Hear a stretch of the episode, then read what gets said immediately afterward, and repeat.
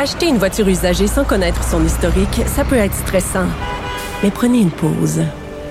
Et procurez-vous un rapport d'historique de véhicule Carfax Canada pour vous éviter du stress inutile. Carfax Canada. Achetez l'esprit tranquille. Cube Radio. Elles n'ont pas la langue dans leur poche. Elles disent ce qu'elles pensent sans détour. Une heure de remise en question et de réflexion. Geneviève Peterson. Vanessa Destinée. Les effrontés. Bonjour tout le monde, j'espère que vous allez bien. Vanessa, on est quel jour? Est-ce qu'on est mercredi ou jeudi? Euh, on je- est mardi? Je sais plus, j'en, j'en perds mes mots, puisqu'il y a Benoît Dutrisac Il avait, oublié sa tasse à, il avait oublié sa tasse à café.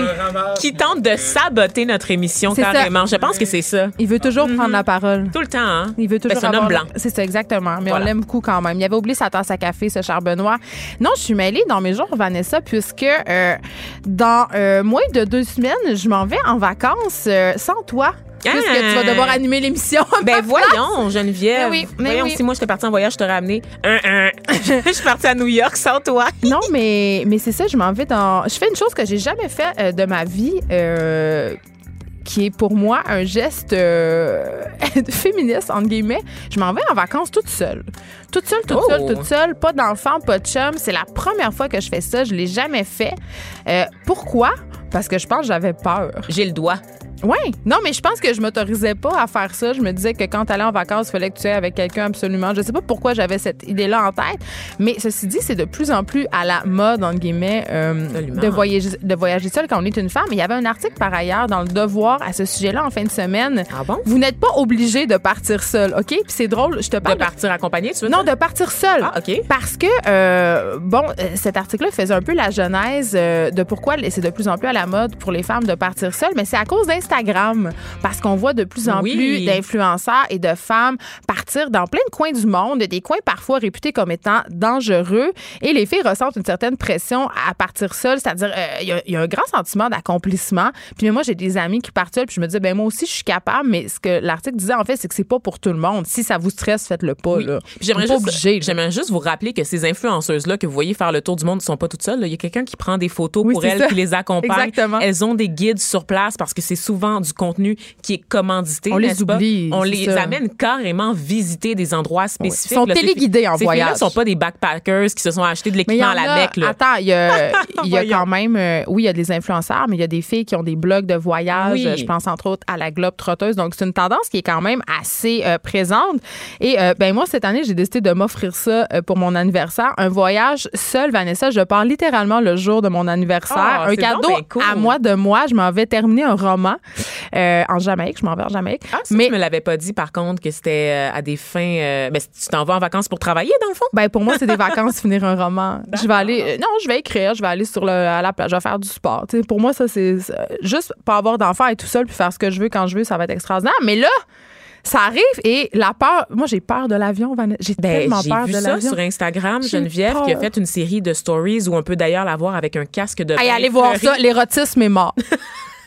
Je pensais que c'était moment. J'ai dû cligner des yeux. Je pensais que c'était moment de la petite. Non, mais vie. moi, je fais pas partie de ces filles qui ne font que se mettre en valeur sur Instagram. C'est-à-dire, c'est 95% de mes photos où je me trouve belle. Ben, évidemment, comme mais, nous faut- tous. mais, mais, mais des fois, j'aime bien en mettre une. Je, je dis, hey, des fois, j'ai un casque de bain dans mon bain, puis je fais des phases de terreur parce que je pense à l'avion. Mais, mais c'est ça, j'ai très, très peur de l'avion. Ça m'a jamais empêché de voyager. C'est-à-dire, je suis pas une personne qui a tellement peur de l'avion qui se dit, ben moi, à cause de ça, je vais rester clouée au sol, mais euh, je dois prendre de l'activant. Ben, voyons Ouais. donc. Mais à un Madame, moment donné- je suis allée en Inde. Madame, je suis Attends, allée on en France mon quand voyage j'avais en Inde? 19 ans. On en parle-tu euh, de mon voyage en Inde? Ben, let's go. Le- la médecin de voyage parce qu'il faut avoir beaucoup de vaccins pour aller là-bas.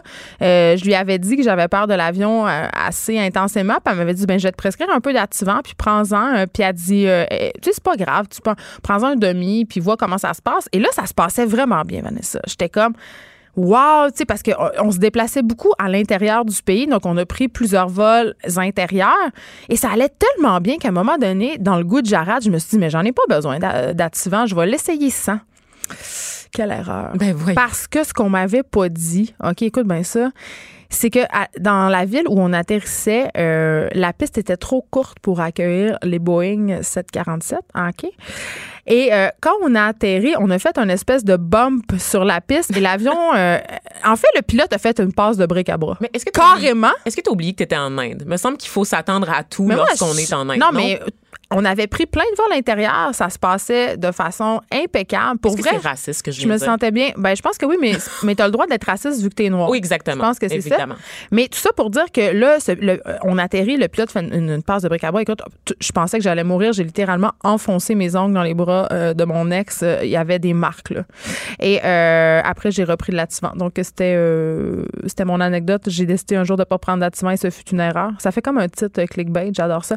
Mais ça, j'ai très peur de l'avion. Et là, je vais être toute seule. Mais peut-être, je me dis que si je suis toute seule, je vais avoir moins peur. Prends du CBD avant. Non, mais parce que quand on est seul, on a moins peur, à vous. Parce qu'il faut, faut se manager. Oui, Tu sais, il faut, faut gérer. Si t'as quelqu'un à côté de toi pour euh, t'abandonner puis pour faire j'ai peur, j'ai peur, on dirait que c'est pire. Tu sais que la première fois que j'ai pris l'avion toute seule. Avec quelle heure, toi, t'étais jeune, là? Ben, en fait, non. J'ai pris l'avion euh, pour la première fois avec l'école en voyage euh, en Italie. C'est l'espèce de. Avec de- amis. J'étais avec mes amis, donc j'y pensais Puis t'avais pas, trop. conscience de la mort. Ben non, absolument pas. Tu C'est un voyage complètement organisé, pris en charge par genre une école privée. Là, donc, tu peux-tu penser qu'ils avaient pris en charge tous les détails? Là, on n'avait Ouais. rien à faire à part s'amuser, n'est-ce pas?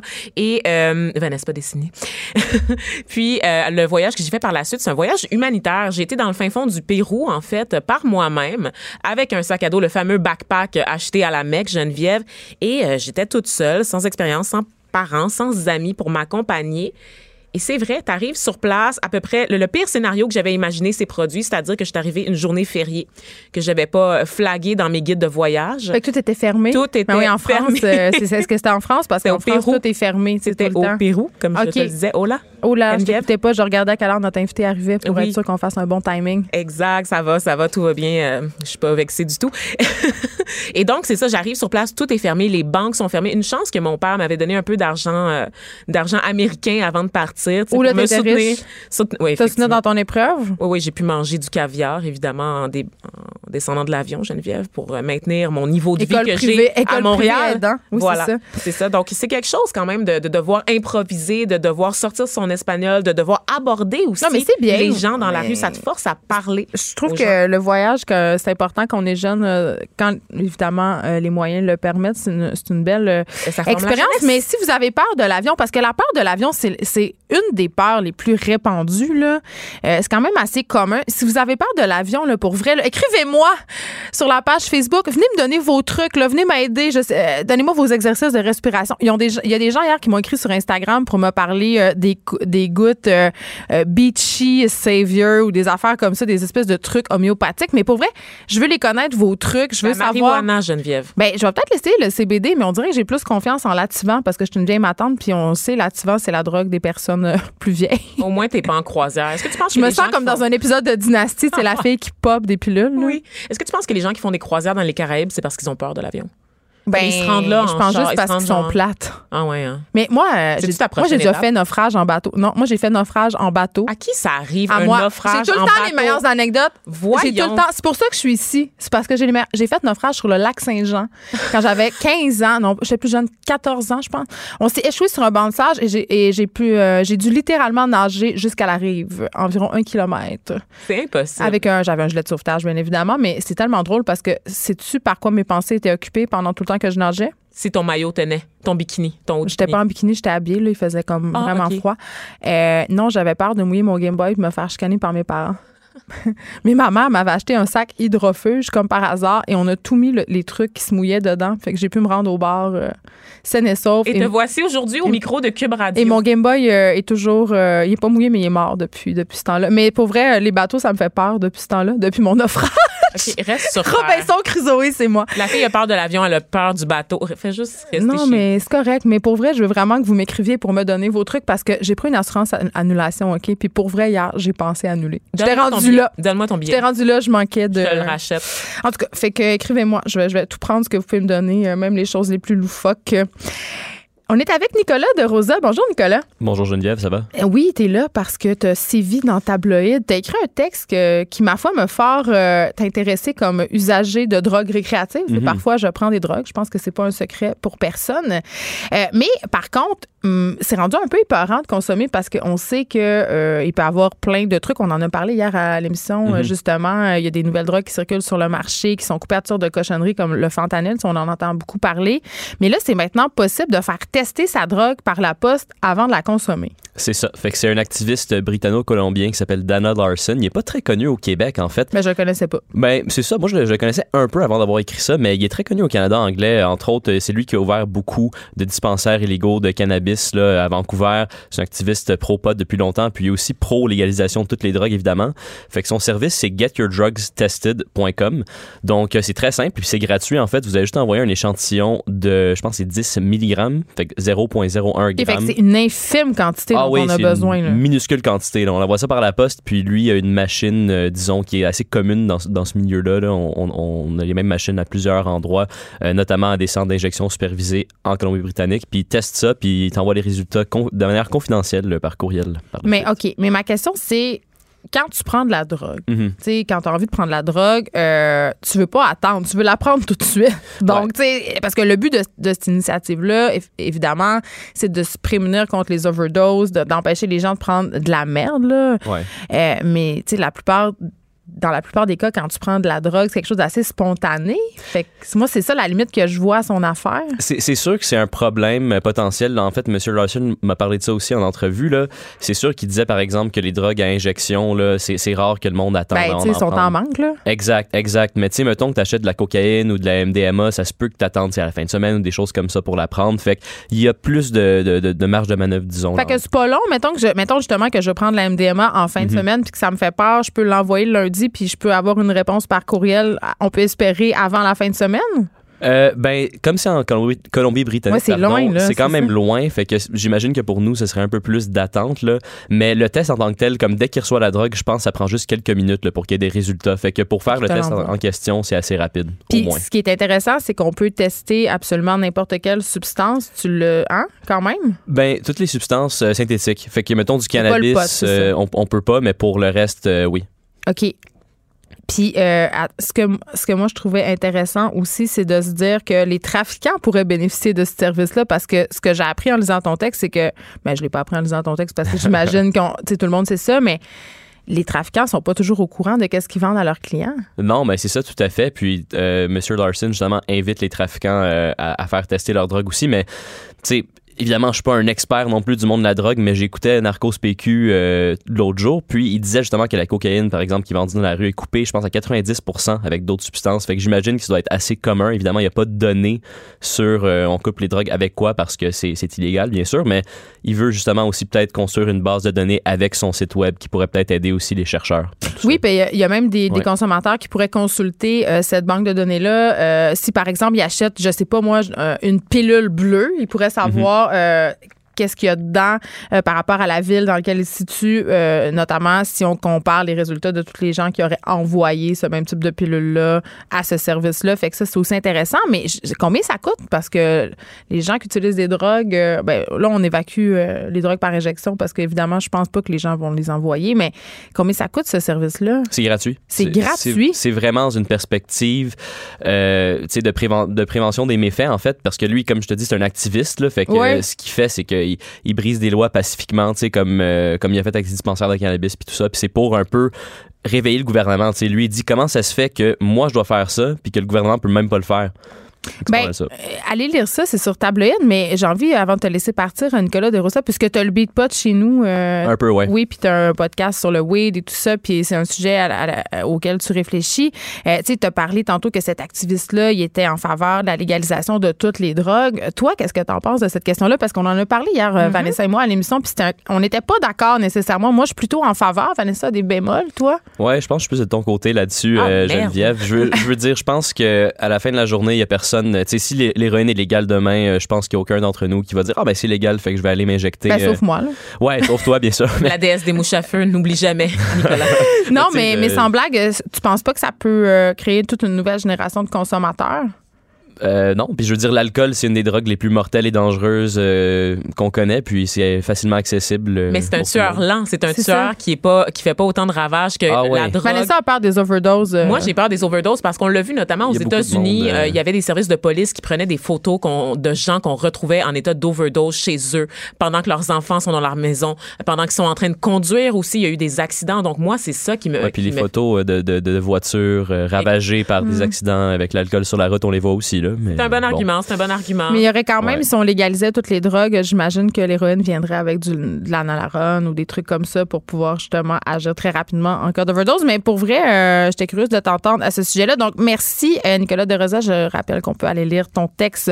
En terminant, Nicolas, le pote pour l'avion ou non pour Geneviève? Ah oui, est-ce que je peux Pour prendre le, l'avion, le- le- le- Parce que j'ai peur de l'avion. Est-ce que je peux prendre du CBD avant de partir?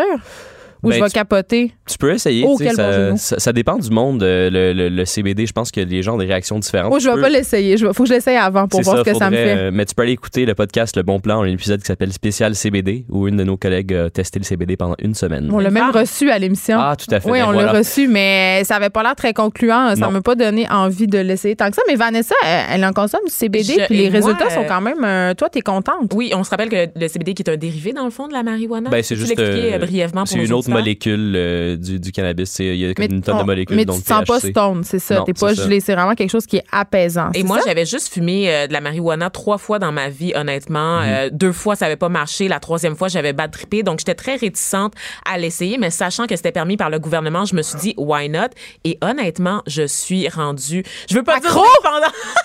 Hey, wow, non, Vanessa. non, non, non, non. C'est pas ça que je veux dire, mais j'aime ça Bravo. en prendre une fois de temps en temps du Ouais. CBD euh, dans les nuits les plus agitées. Ça m'aide à dormir, notamment. Sérieusement, ça me relaxe. J'en prends une goutte. J'ai deux paquets. J'en ai une euh, chez mon chum, une chez moi. Puis des fois, je l'utilise. Puis je pense. Puis, euh, je fais exprès de pas l'utiliser tous les soirs. Vraiment, je me suis. D'ailleurs, ça fait, je pense, un mois que j'en ai pas pris. Là, Mais c'est ça, parce que je pense que contrairement, parce que tantôt, je faisais des blagues avec l'Ativan, mais c'est pas un, c'est un, un médicament. Euh, L'Ativan, c'est un anxiolytique, c'est un, un médicament qui a été largement utilisé, mais les médecins ont de plus en plus de réticence parce que ça crée une forte dépendance, mais aussi parce que ça crée des problèmes de mémoire. Ah, ben voyons. Donc, il y a vraiment, oui, il y a quand même des répercussions assez importantes. euh, Ah, oui. ouais, donc il faut vraiment pas en abuser de Ben, ces je choses-là. pense que pour toute la consommation, peu importe le produit, il faut pas le banaliser. On en parle aussi pour l'alcool, Geneviève, régulièrement à l'émission, comment on a tendance On à banalise. banaliser les Ben, expériences. écoute, là, euh, on a toute cette idée de la Wisteria Lane, là, c'est ces femmes de banlieue qui consomment moult anxiolytiques, mais c'est quand Avec même le verre de vin. c'est ben, très inculqué euh, dans notre culture. euh. Merci Nicolas de Rosa. Écoute Vanessa, on s'est parlé, euh, tu sais, on aime ça. Hier on a parlé de des choses qui nous révoltaient, des choses qui nous indignaient. Et toi, il y en a une chose qui t'a indigné. euh, Puis moi aussi, c'est drôle. Des fois, on On est d'accord, des fois on pense. non, mais des fois, on- notre attention est attirée sur les mêmes affaires. Et euh, là, on vous parle d'un texte, euh, écoute, fort choquant. Vraiment choquant. Puis là, je vous avertis, là, si vous avez le cœur sensible, euh, ben, peut-être faites une petite pause ou, euh, ou respirez par le nez. Parce Passez que, au deuxième bloc sur le podcast. oui, si vous nous écoutez en podcast, parce que ça va être un, ça va être assez grave. On va essayer de faire attention quand même. Euh, un- je, te- je- vous parle d'un avortement qui a mal tourné. Euh, c'est des choses qui arrivent, c'est des choses qui arrivent rarement. Euh, la presse a choisi de, de faire un article là-dessus. Euh, puis dans le contexte actuel, on se questionne. Vanessa. On se questionne beaucoup sur la pertinence, justement, d'aller dans les gros détails puis de raconter cette histoire d'horreur, puisque c'en est une. C'en est une, et pour euh, vous dresser un portrait, si vous n'avez pas vu passer l'article, c'est une jeune Canadienne qui est venue au Québec pour subir une interruption volontaire de grossesse, donc ce qu'on appelle également un avortement. Mais tardivement. Tardif, effectivement, parce que dans sa province, il y avait une certaine limite euh, au nombre, quant au nombre de semaines acceptables pour euh, aller de l'avant avec la procédure d'avortement. Et c'est pas la même chose qu'au Québec, parce qu'on le sait, bon, l'avortement au Canada est décriminalisé, puis ensuite, ben, ça relève du domaine de la santé, donc c'est aux provinces, de, c'est un soin de santé. Alors, c'est aux provinces vraiment Oui. de, de déterminer euh, les modalités de Donc, cette femme-là, elle était dans son deuxième trimestre et on veut vous rappeler que après 24 semaines, on envoie les femmes aux États-Unis se faire avorter puisqu'on en pratique pas. Mais cette là- fille-là est venue ici à Oui. Montréal. Et je vais y aller d'une grosse plug. Geneviève, je travaille sur un dossier euh, sur l'avortement pour Oui. tabloïd et je veux juste vous dire, dans le cadre de mes recherches, j'ai appris par la Fédération québécoise du planning des naissances, donc l'organisme qui chapeaute les cliniques d'avortement, que les avortements tardifs, C'est très, très rare, là. ça, ça concerne une dizaine de femmes par année au Québec. Mais attends, je vais faire une distinction importante. De femmes par année au Québec. C'est rare. Oui, mais je- ouais. extrêmement. Mais je veux, rare. ouais, mais il faut faire une distinction là que je trouve vraiment est importante. Il y a une différence euh, entre prendre la décision de d'avoir un avortement tardif pour un fœtus viable. Ça, c'est, la rareté dont tu parles. Mais il y a beaucoup d'interruptions de grossesse qui se font après 12 semaines parce qu'on découvre des anomalies lors des échographies, parce que le bébé euh, ne serait pas viable ou serait atteint d'une maladie dégénérative ou qui hypothéquerait sa vie.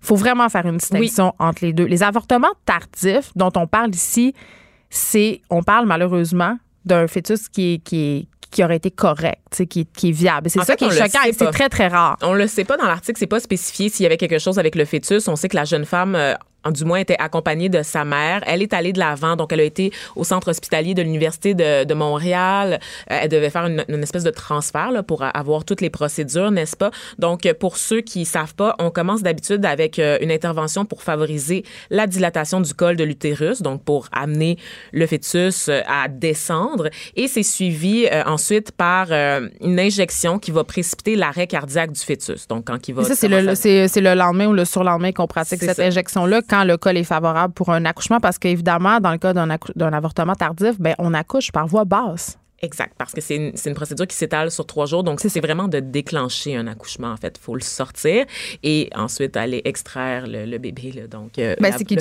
sort, on provoque des contractions. Exact, voilà, c'est ça. Euh, tu sais, passer par le processus de l'accouchement, donc tu peux Ben, certainement le mieux même. l'é- Ben, en fait, c'est le même moi, en processus, fait, sauf que le, le bébé, euh, le bébé est juste plus petit. Puis quand il naît, ben, vu qu'on lui a administré une injection létale, ben, il est mort-né. tu sais. Mais euh, tu sais, quand je parlais de, que c'était important de faire la distinction, c'est juste que je voulais dire que ta statistique qui venait des regroupements d'avortement, tu sais, 10 femmes au Québec, c'est des femmes qui font un choix d'avorter un bébé viable.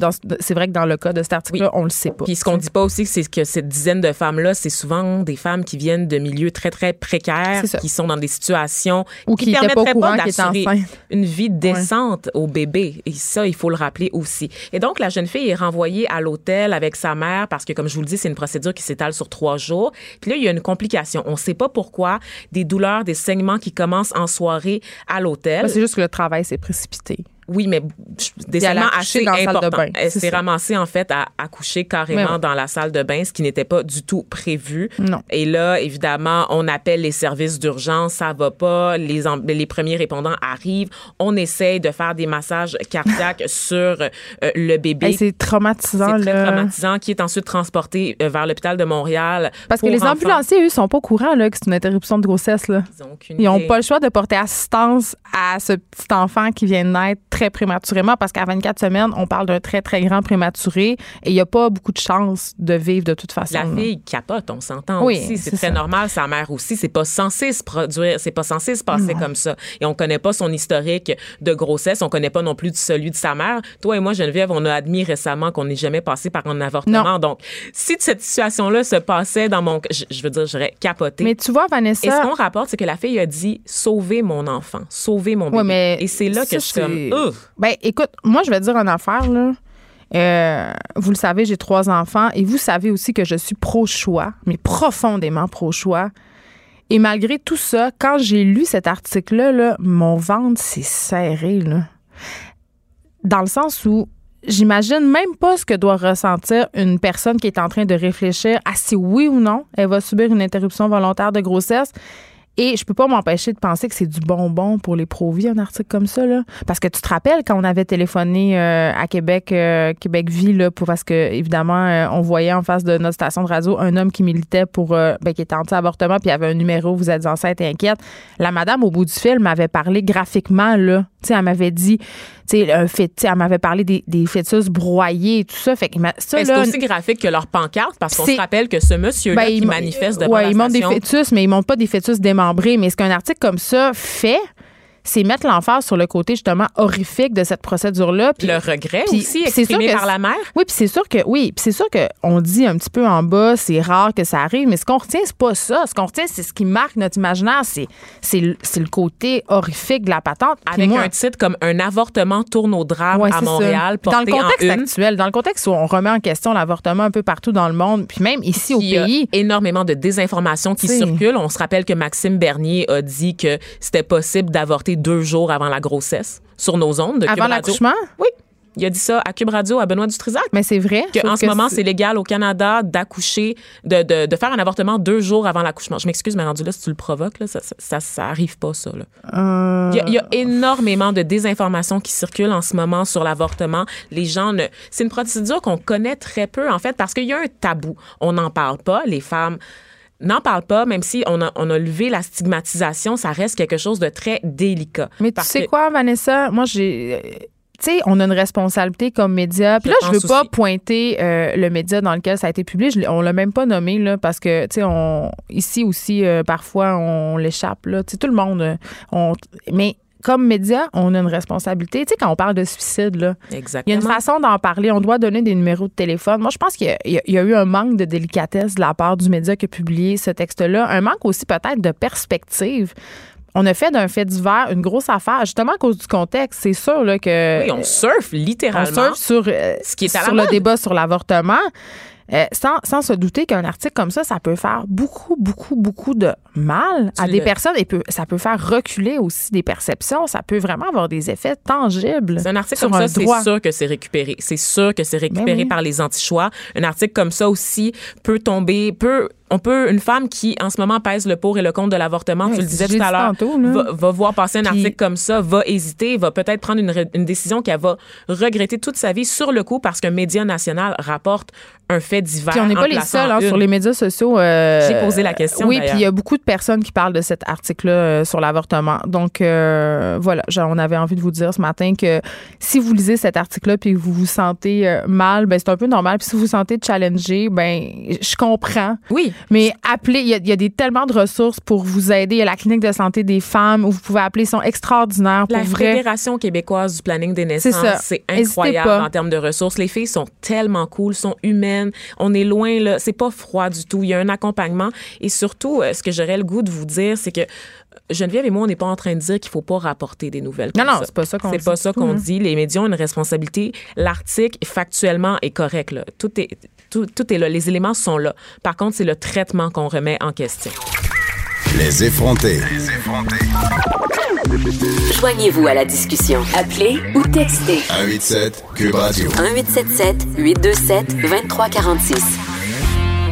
Vanessa, il faut que je t'annonce la meilleure nouvelle de l'existence et à vous euh, par le fait même, chers auditeurs. Est-ce que tu es prête? Ben, je sais plus. Là. Moment de suspense. Est-ce que C'est un roulement de tambour. juste te dire que McDonald's offre le cornet à une pièce, le cornet de crème glacée, et c'est la meilleure nouvelle de l'été. Est-ce que tu connais ma passion pour la crème glacée, Vanessa? Non. Genre, Euh, je t'avais de la découvrir par Non, contre, mais- parce que tu shakes en ce moment Non, sur non, mais ta moi, moi, euh, deux passions dans ma vie, les chips au ketchup et la crème glacée. Et dès le 4 juin, donc aujourd'hui, OK, et ça à travers le Canada, Mhm. une pièce le cornet chez McDo. Et je veux juste dire que la crème chez McDo, on sait pas du tout de quoi elle est faite, mais elle est divine. C'est tout. Est-ce que tu peux animer le reste du show tout seul? Tu vas aller chercher des cornets. Thomas, Thomas, notre recherchiste, va nous chercher deux cornets. Vous voyez comment on le traite? Oui. C'est notre esclave. C'est notre euh, recherchiste esclave. Non, c'est pas vrai, on l'aime beaucoup. Puis il ira, pas, ça, nous, ira pas nous chercher euh, des cornets. Non, il va juste fois, nous va- ignorer comme Des fois, quand je suis hang- hangover, à un moment donné, le lendemain du party de bureau, j'avoue que j'ai un peu, je l'ai un peu obligé à aller m'acheter un Gatorade. Mais t'étais insupportable. J'ai utilisé mon pouvoir d'animatrice, puis j'ai dit là, il faut vraiment que tu y ailles parce que je pense pas que je vais pouvoir le faire. Je pense que Thomas nous a rendu service à nous tous. C'était pas pour la toi, c'était manipulation. plus pour nous, Oui, je pense Geneviève, que parce oui. que t'étais insupportable. C'était pour le bien de l'émission. Oui. Tu l'as dit, c'est parfait. Vanessa, tu sais, euh, peut-être une chose que tu sais pas de moi, mais euh, jadis, naguère, j'ai fait des chroniques anti-Marie Kondo et c'est ton sujet d'aujourd'hui. C'est mon sujet d'aujourd'hui. Je la détestais, euh, puis là, T'as ça- dit à l'imparfait? mais on va y revenir pourquoi j'ai utilisé l'imparfait parce que là, euh, c'est le printemps. Ben, en tout cas, il y a un simili printemps. C'est vrai qu'il fait neuf, là, mais en tout cas, supposément que c'est le printemps. C'est le temps. Ben, c'est le, temps de la crème molle. Là, on fait le ménage, puis je sais pas si t'es comme moi, mais moi, au printemps, il me pogne une rage de tout classer, de tout jeter, tu sais, justement, là, de me demander qu'est-ce qui spark joy dans ma vie, là. Et euh, je fais le tri de mes affaires, puis ça va être le déménagement. Donc, on est vraiment dans ce mood-là, là, de- de- d'essayer de, se débarrasser des affaires, d'en donner, mais là, Il faut arrêter. il y a plus personne. Là, on en a parlé, là. Les, les décharges sont pleines. La Malaisie nous renvoie nos déchets. Oui, oui, c'est ça. Le faut arrêter de donner, tu sais, je veux dire, les vêtements recyclés, là, c'est pas parce que tu le donnes aux Renaissance puis t'as bonne conscience que ça s'en va quelque part. Mais tu me fais une chronique Marie Kondo, Ben, OK? C'est parce que là, le phénomène, Parce Marie qu'il y a ton- l'émission sur Netflix maintenant, là. Il y a l'émission sur Netflix et honnêtement, Geneviève, je pensais que ça allait un peu, ça menuisait cet Ben intérêt non. pour cette madame japonaise qui nous donne des conseils. Mais ça va avec des croissances, C'est comme zéro le déchet. nouveau feng shui. Honnêtement, là, on se rappelle le feng shui, cette façon d'adapter mais notre maison aux ondes positives, tout ça. Ben Marie Kondo, elle, elle représente la renaissance du feng shui. Elle parle de, c'est comme donner ce qu'on a en trop, réorganiser son espace, ça devient un, un outil de croissance personnelle. Ben, c'est ça, ça- c'est très dans l'air du temps. Ça va beaucoup avec, justement, je le disais, le- la tendance zéro déchet, la décroissance. Tu sais, Son timing est excellent. là. Eat, pray, clean. C'est peu. vraiment ça. C'est un peu ça, ouais. Et là, Marie Kondo, ben, elle est responsable, Geneviève, en fait, d'un afflux de dons dont personne ne veut. Donc, On elle est- pollue? Marie Kondo, euh, c'est la plus grosse source de pollution en ce moment dans le monde. non, Non, mais les gens, non, mais il y a vraiment un- y a une tendance. Là, moi, je le vois autour de moi. Les gens, ils font des tris. Les gens, mais moi, ce qui me gossait de- là-dedans, c'était le fait de mettre en scène son intérieur, ses tiroirs particulièrement. Là, j'avais fait d'ailleurs une vidéo pour Châtelaine à cette époque-là où je crissais tout mon linge dans mon tiroir pour protester contre le roulage de bobette de Marie Kondo. Je veux dire, mes tiroirs ne seront jamais une œuvre d'art. Ça, c'est réglé, là. Mais outre ça, c'est quand même pas juste du mauvais. là. Je, je reviens sur mes paroles con- la concernant. Ah, toi, t'es pas sûr. Ben, je sais pas. Je, je, je- C'est la papesse du rangement. c'est la papesse du rangement, mais elle fait des sous, là. Je veux dire, Tu l'haïs parce que tu fais pas de ménage. Comme moi, j'haïssais le Ben monde oui. qui parlait d'épargne parce que j'épargnais pas. puis j'haïssais le monde qui faisait du ménage parce que j'en faisais pas puis j'étais curé que ce soit le bordel. en avais-tu vraiment besoin de cette anecdote-là? On avait vraiment besoin. Oui, d'accord. C'est la dernière fois que je le fais cette année, promis. La Ben, saison, il reste juste une semaine, fait que ça, pas la le saison choix. achève, là, donc euh, c'était ma dernière joke là, euh, de comptabilité de la saison. D'épargne personnelle. Voilà. Ben pour vrai, Geneviève, moi ce qui, je, je sais pas, j'ai un certain malaise et, et tu sauras que je fais le ménage en fait. Euh, C'est pas. euh, c'est Fais pire. ménage? Ouais ouais, c'est T'es pire. bonne? Bravo. Ah non, chez nous c'est très propre. Tu sais que dès qu'on fait à manger, Ah, mais on lave. colocataire. Exactement, Lave immédiatement. hein. Il n'y a jamais rien dans notre évier. C'est Ben, toujours lavé. Il y a c'est quelque chose de pire qu'un évier plein de stock. Ah. Arrêtez de mettre votre vaisselle dans l'évier. En bas de 30 ans, je C'est dirais que c'est la norme, Geneviève. Quand je vais chez des amis, là, le nombre de choses qu'il y a dans la vaisselle qui est en train de croûter ou de. Les gens font du kombucha sans même le savoir, Geneviève. Ah, mais ça, c'est bon. Oui, ça, c'est bon. C'est Mais plein le de bonnes bactéries. euh, tu l'as-tu déjà vu? T'as-tu déjà vu à quoi ça ressemble Je veux une pas le merde de savoir. kombucha? Je veux pas le savoir. Puis d'ailleurs, euh, j'ai appris que le kombucha, c'était dégueulasse pour la santé. C'était Ben, c'est pas bon pour les dents. C'est juste du sucre. Oui. C'est juste du sucre. Donc, d'ailleurs, je les dire- dentistes nous invitent à, à freiner notre consommation de kombucha. Ah, les dentistes remplissent- nous invitent à bien des affaires. Là. Moi, je connais une dentiste qui fait pas de pipe parce qu'elle dit qu'il y a des bactéries. Là, là Mané, les dentistes, lâche-moi. Là. Mais C'est une bonne quoi anecdote, Cette hein? anecdote-là, voyons Je donc. le sais. Ne me remerciez pas. Je, je Mais je voulais, pas à parler je voulais, re- je voulais revenir. euh, je voulais, ben, Spark Joy. je, je voulais revenir au fait que je faisais ma vaisselle, mais je la laissais sécher sur le comptoir pour faire diversion de la Je pipe fais de même pas ça, Geneviève, c'est pour te dire. Hey, mon Dieu, est-ce que tu es en train de devenir une vieille fumeuse? Alors, J'ouvre, sors de ce corps, OK. On dirait les sœurs, les sœurs de Marge Simpson. Pourquoi pas Marge? Pourquoi les sœurs laides de Marge? Ben, on voit plus de fumeuses méchante. Mais non. OK. Bref, Revenons à Marie. À Marie Kondo, c'est ça. Tu sais qu'à chaque nouvelle décision, elle, fait euh, cette émission qui s'appelle L'art euh, du rangement sur Netflix, tu le disais tout à l'heure. Et à chaque nouvel épisode, il y a un pic en matière, un pic Dans la vraie vie, dans là. la vraie vie en matière de dons, De vêtements, surtout parce qu'on le sait, l'industrie du vêtement, c'est une des industries les plus importantes dans le monde. On la sous-estime un peu parce qu'on associe ça à la superficialité, mais on produit beaucoup trop de vêtements. C'est pour ça que tout est toujours en solde à 70% au centre-ville de Montréal, vous le savez, parce qu'il y a trop de stock sur les racks. Et euh, on sait, bon, que les gens ça a toujours été euh, bien vu, hein, bien perçu de donner des vêtements par les associations euh, caritatives. C'est, ça, ça, ça signifie des intentions très nobles. hein. C'est le don de soi. Ah, pour se débarrasser puis s'acheter une bonne conscience, C'est comme mettre son, sa récupération. Hein, on associe le don de vêtements à la charité, Oui, littéralement. oui. Donc, c'est, c'est pour notre salut On chrétien. donne juste nos affaires laides, on va se le dire. On va se le dire, et ça, je sais que c'est un de tes combats d'ailleurs, Geneviève, que j'adore, qui m'a fait beaucoup réfléchir euh, sur mes cannes que je donne euh, pendant la période des fêtes. Juste des, des pois, des pois chiches, hein? Je- je- Effectivement. Donc, pour en revenir aux vêtements, Geneviève, le sujet de la chronique, c'est que on- n'arrive pas à atteindre ce noble objectif-là de faire de la charité parce qu'ils finissent à la poubelle, les vêtements. Parce qu'on a Parce- plus de place. oui, puis c'est une des, des catégories de déchets en fait qui grossit le plus vite dans le monde. 12 millions de tonnes de vêtements Geneviève et de chaussures qui sont jetés chaque année, c'est plus du double d'il y a 20 ans là. Sais-tu qu'est-ce qui me fait rire, moi? C'est les gens qui font des guenilles avec leur vieux chandail. Ou des éponges. Ça va juste mal. Faites pas ça. C'est dégueu. Brûlez ça dans un grand feu de joie derrière chez vous. Puis la fa- pour en revenir à ce Ou que pas. les gens donnent euh, plutôt qu'au feu, là, on va pas, on va pas aller On va pas inciter les gens à faire des feux de- en ville. Non, on n'est pas, on n'est pas dans la criminalité, toi et moi. Dans la débauche, oui, mais pas la criminalité. T'as raison. Et C'est- la c'est- nuance est très importante. C'est ça. Je le important que tu le soulignes. Ouais. Voilà. C'est que les gens, ils donnent des choses, tu l'as dit, pas vendables, OK? Des vêtements. Des, vêtements- bobettes trouées. Des bobettes. Des vieilles bobettes des menstrues. bobettes, c'est non. Des vieilles bobettes de menstrues. Attends, il y a des gens qui sont pas peut-être pas au courant du concept. Il y a des hommes qui nous écoutent, Oui. qui savent. Les vieux garçons qui euh, savent- qui nous ben, écoutent des et qu'on adore, garçons. qui nous écoutent régulièrement. Il y a peut-être des gens qui savent pas que nous, les filles, on garde des bobettes un peu trop grandes. Tu sais, que l'élastique est allé un peu trop souvent à la sécheuse. Ils sont laides, OK? Puis quand on est menstrué, on les porte. Parce qu'on on n'a pas peur de les sacrifier, ces bobettes-là. C'est ça. Ils sont étrangement confortables. Le coton est particulièrement doux à force. euh, Ce qui m'amène à adopter la bobette de menstru pas mal souvent. Ouais. En dehors de- Une fois qu'elle va être à, à Mais on la donne pas. Tu la donnes pas. C'est la même chose avec ta brassière là, dont l'armature sort un petit peu. Là, Il y a personne qui veut se faire poignarder le côté du sein gauche, même une pauvresse. Parce qu'on a tout ça, les filles, on va se le dire, cette petite brassière, OK, dont l'armature commence à sortir, mais on sait pas pourquoi on veut pas l'acheter. C'est une brassière qui nous a accompagnés pendant notre secondaire. Ben, je sais pas, moi, d'argent est un peu ça. lousse, honnêtement. Quand tu la mets, c'est comme une bralette. Il n'y a aucun soutien, vraiment. Mais Mais, on tu continues de la mettre pareil. Ça te donne la pire poitrine, mais elle est confortable pareil. Mais la pauvresse, on n'en veut pas de ce brassière-là. Exactement. C'est tout ce qu'elle a, c'est sain. C'est terrible. Associer la prostitution de cette façon euh, à la pauvreté, c'était pas. euh, non. Continue. Cette chronique-là, est-ce que ça achève? OK, cinq minutes. on lâche pas, on lâche pas.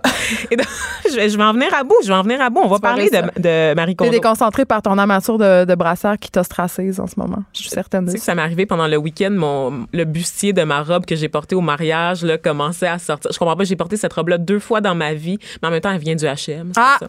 Un début d'explication. tu vas la, tu vas la donner cela. aux Renaissance dans deux jours. Probablement. OK, alors, euh, c'est ça.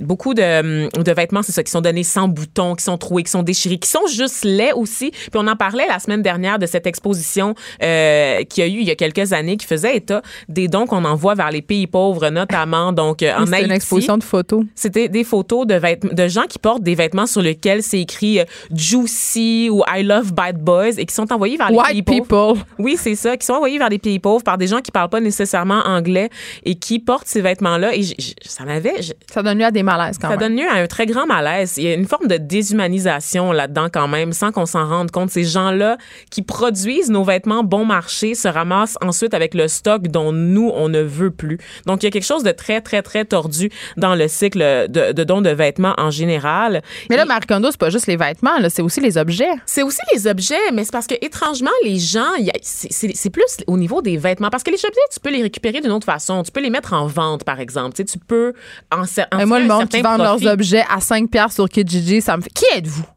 Ben, c'est les gens qui font des, des, des ventes de garage. Non, mais c'est Geneviève. Kijiji, tellement d'énergie. C'est euh, tellement d'énergie. Oui, C'est mais- ça. Un objet, tu peux en tirer un certain profit. De la vieille guenée, tu dis, ah, je vais donner ça. Tu sais, je vais pas faire de l'argent avec une vieille jupe toute défritée. Hey, j'ai vu pas- littéralement un des biberons usagés sur Kijiji. Là. Tu sais, Des Je veux dire, à usagés? plein d'affaires, pas de rapport. Là. Arrêtez. Quand tu vends quelque chose sur Kijiji, tu as 20 courriels de personnes qui veulent négocier, qui, qui veulent que tu livres une affaire à 5 piastres. Ça n'a aucun sens, cette affaire-là. Des fois, il vaut mieux aller le porter au bazar de l'église, je sais pas, là, mais... je- Ben, tu veux parler de dons, Geneviève. On sait que dans une année normale, les organisations caritatives qui reçoivent des objets, des vêtements, utilisent seulement un cinquième Mais de ce qu'on leur donne. Parce qu'on donne du cinquième. vieux stock lait que personne veut. Qui va vouloir de ta vieille marmite déformée? Personne. Donc, tout finit à la dompe. C'est épouvantable. C'est épouvantable et ça fait juste accroître le problème environnemental qu'on On va a tous sur les- mourir. Ben, le problème à la base, c'est la surconsommation. Donc, Ben, c'est oui, ça, tu sais. oui, Marie Kondo, c'est- une solution, mais c'est Après, elle dit d'arrêter d'acheter, par exemple. Elle dit d'arrêter d'acheter.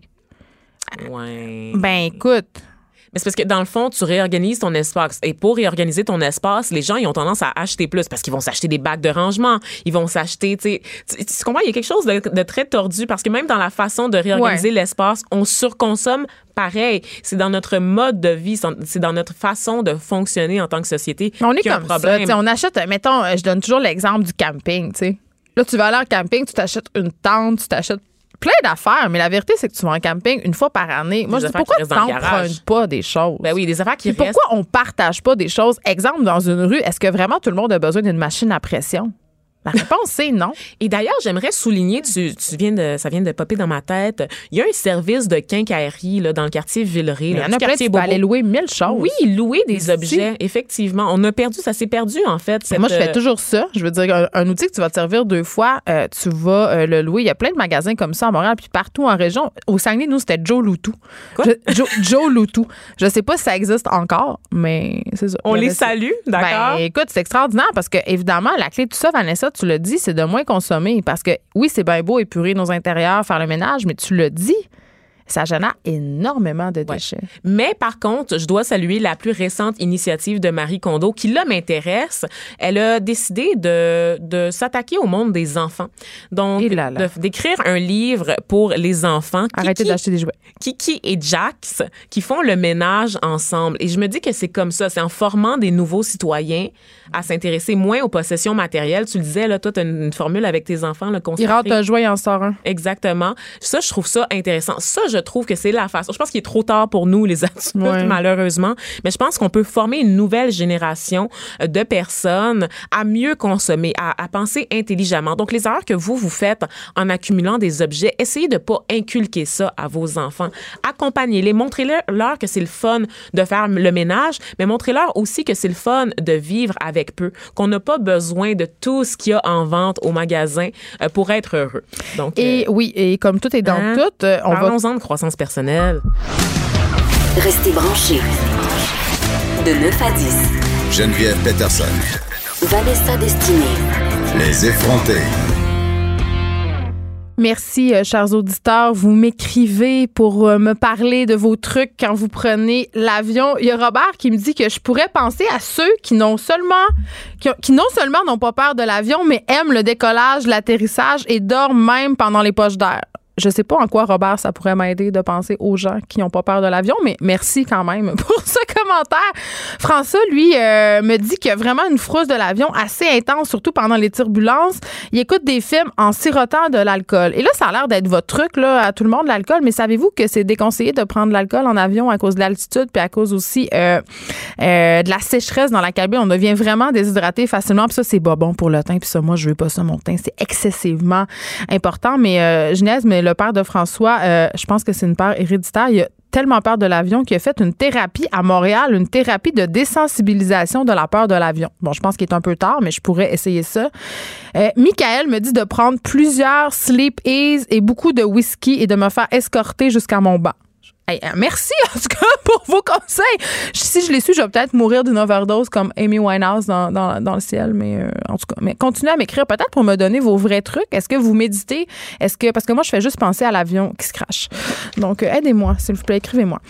Maud Carmel, bonjour. Bonjour. Euh, chronique euh, environnement euh, comme à l'habitude. Je sais pas si tu as entendu le précédent segment où on parlait de la folie Marie Kondo, des gens qui se débarrassent. J'avais Non. envie de t'entendre là-dessus. Non, j'ai plus de données dans mon cellulaire, donc je peux plus écouter euh, dans Ah! mon transport, euh, malheureusement, avant d'arriver. Mais tu connais Marie Kondo je connais. Marie Kondo. euh, J'ai essayé d'écouter l'émission, ça m'a, ça m'a vraiment pas tant plu. J'ai vraiment trouvé ça plate. Donc, euh, je, Fait que t'es pas une adepte. je suis vraiment peu une adepte. Moi, je trouve que le minimalisme, c'est pas, ça fait pas partie de ma vie. Je réussis à être écolo quand même. Là. Tu réussis à être écolo même en consommant outrance? Ben pas à outrance, mais Ah! en, en, en étant pas minimaliste dans le sens j'ai plusieurs choses chez moi, mais même si j'accumule, ce sont des choses qui vont être réutilisées plus tard à d'autres à d'autres échéances. OK, donc t'es pas une fan euh, de Marie Kondo, mais t'es une, une fan de la conférence euh, Woman Deliver. J'adore la transition. Qui est en train euh, d'avoir lieu en ce moment à Vancouver. D'ailleurs, on a pu suivre, euh, il y a Léa Clermont-Dion qui est là-bas avec son Ah, bébé.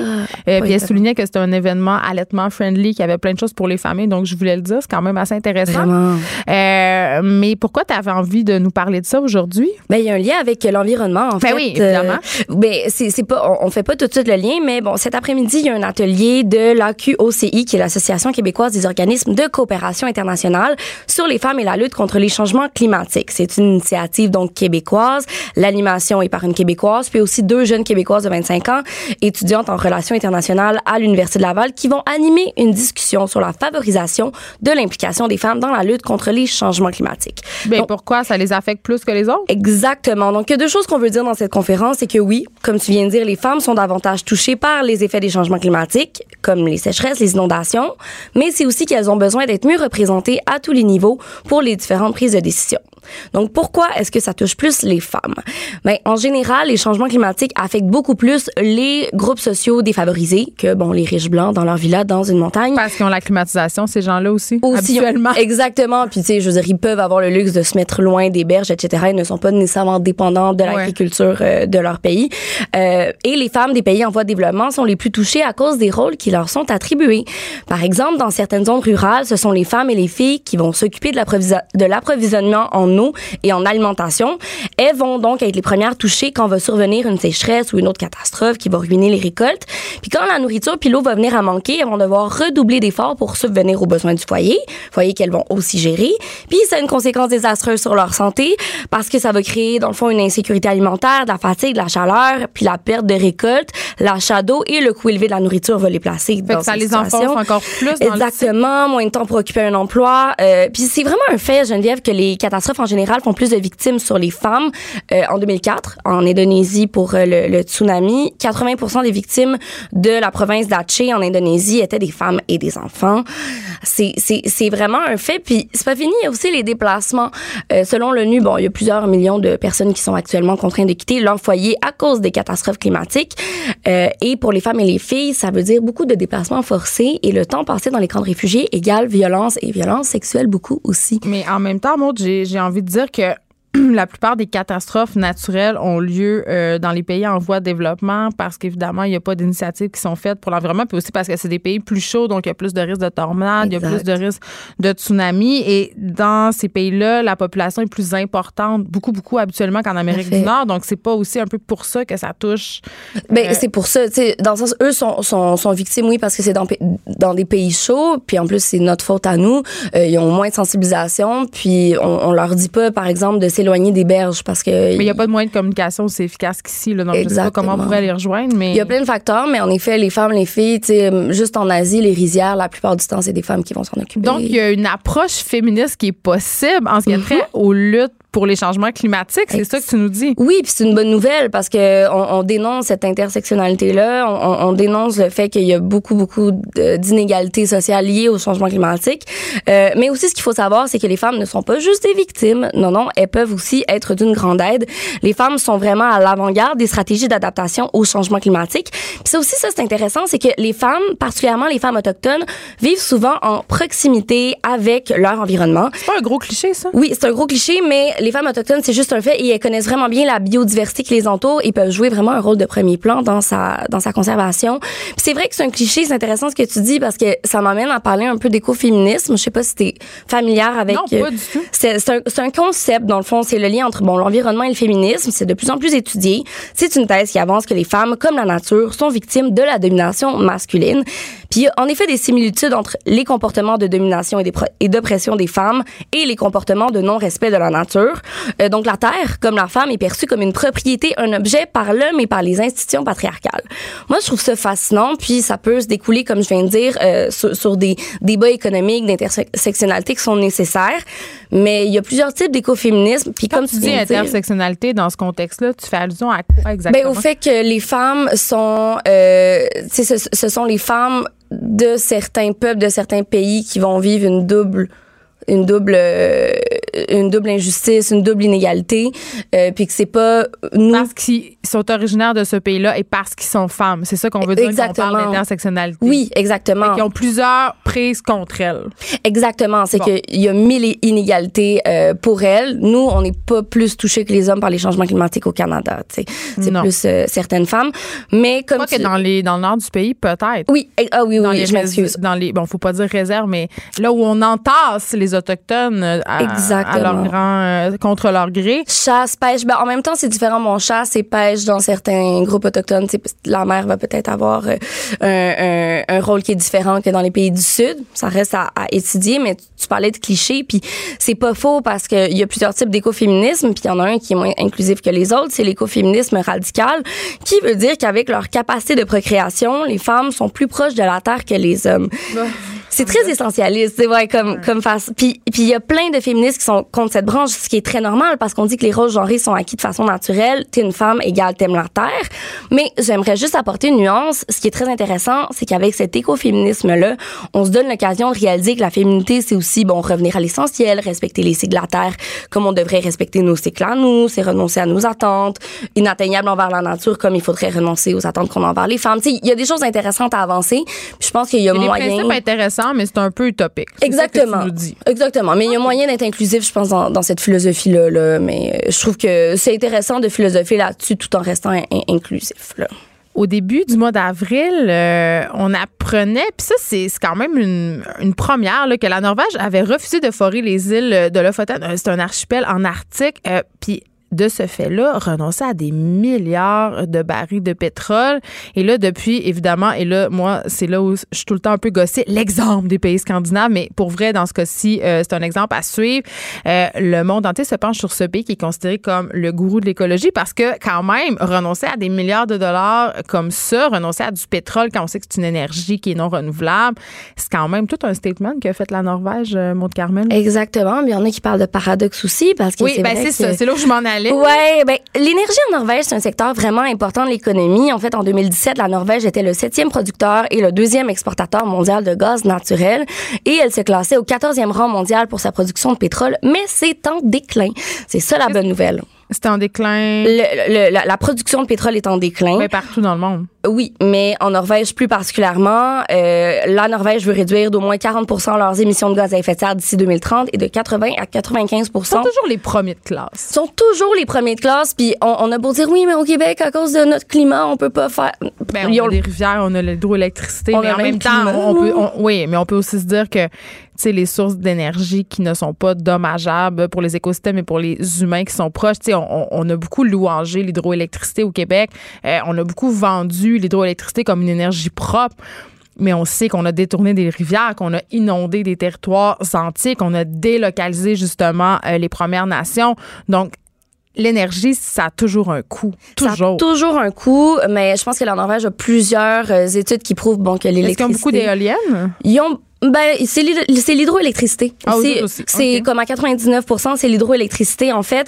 Euh, en fait ce qu'ils font, comment ils font pour transitionner entre le pétrole et l'électricité, c'est que bon, ils exploitent une grande quantité de pétrole et sans surprise, ils font beaucoup d'argent avec ça depuis des décennies, mais le secret c'est que cet argent-là, il va dans leur fonds vert à eux. Euh, puis c'est pour ça qu'ils réussissent à être un grand producteur de pétrole et être dans le top 3 des pays les plus verts au monde parce que 97% des pétrodollars va dans leur fonds souverain qui est comme leur fonds vert pour se désengager des compagnies pétrolières. Pour se déculpabiliser, j'ai envie de te dire. Ben oui et non parce Pour avoir des votes. ben non, c'est vraiment pas pour avoir des votes. Bon, c'est c'est une question monétaire, mais c'est vraiment avec l'argent, ils électrifient leur transport. Mais Tabura quand même montre que c'est un paradoxe de financer quelque chose avec un truc qui détruit cette même chose qu'on tente de financer? Ben non, parce qu'ils veulent devenir indépendants. Ils veulent plus avoir à euh, dépendre de l'énergie pétrolière parce que ce n'est plus une énergie qui est viable. Mais pour euh, financer l'électricité, ce qui est extrêmement cher, ils ont besoin du pétrole. Donc quand même 97 de leur revenu va dans l'électrification du transport pour plus qu'il y ait à utiliser le, le pétrole. Donc c'est quand même intelligent. Euh, puis depuis, ben il y a des voitures électriques partout, partout, partout. Euh, il y a autant, sinon plus, d'achats de voitures électriques en Norvège que de voitures à essence, ce qui est, ce qui est extraordinaire, tu sais. Mais oui, c'est par souci éc- écologique, mais c'est juste un simple calcul mathématique. Euh, il y a une économie à l'achat parce qu'ils payent pas de taxes sur Ils ont des subs. Ouais, ils ont des subs. Mais il y a aussi, euh, bon, circulation, on les voit réservées, gratuité des payages, omniprésent, etc. Donc, c'est vraiment un, un avantage pour eux d'acheter des autos électriques. Fait Colin, tu m'annonces encore qu'il faut que je louange la Norvège puis que je suive euh, son, Oui. son exemple. Tu sais que Peterson, c'est norvégien? C'est-tu vrai? Je, oui, oui. Hein? Mais j'ai pas d'auto électrique. J'ai un bouton pas Sur mon char, mais je soupçonne qu'il sert à rien. D'ailleurs, on voulait faire une recherche euh, sur ces fameux boutons Eco Drive. Là, Maud, c'est peut-être une mission pour toi. OK. Tu vas venir m'apprendre si les boutons Eco Drive sur les voitures, ça sert véritablement à quelque chose. Peut-être un sujet pour toi pour une prochaine Et chronique. je conduis pas, mais je vais essayer de. Tu peux quand même faire Je des peux quand même recherches. faire des recherches. Merci beaucoup tout le monde d'avoir été là. Merci Maud Carmel, on a appris des choses. Cube Radio.